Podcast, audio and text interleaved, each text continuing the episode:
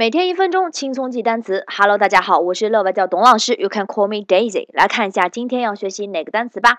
昨天我们学习了 sport 运动，对吧？那今天我们来看第一个运动，就是就是非常多的男生都喜欢做的什么呀？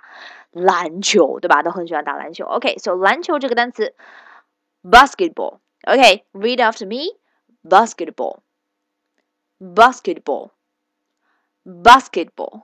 OK，basketball 篮球我们可以分为两个部分来记它啊，分别是 basket 和 ball。那第二个部分 ball，我相信大家都应该很熟悉了，对吧？就是球的意思，对吧？各种各样的球 ball。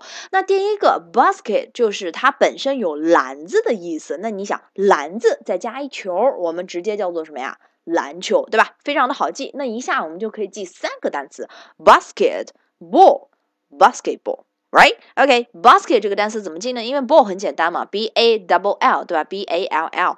那最重要的是要记住 basket。那 basket 呢，直接就是怎么拼的，怎么写？b a b 就是 b a，对吧？s 就是 s。kit kit 就是 k e t 啊，k e t 中间的 e 发 e e e 的音，中间的 e 发 e e e 的音，所以 together basket b a s k e t，对吧？最后再加一个 ball b a l l。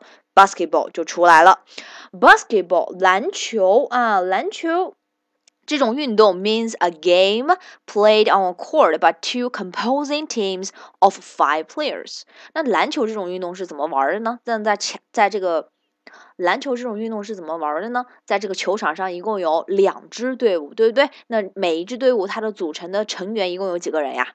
五个人，对吧？Five players. Okay, so now let's make a sentence about basketball. I used to play basketball. 我过去常常打篮球。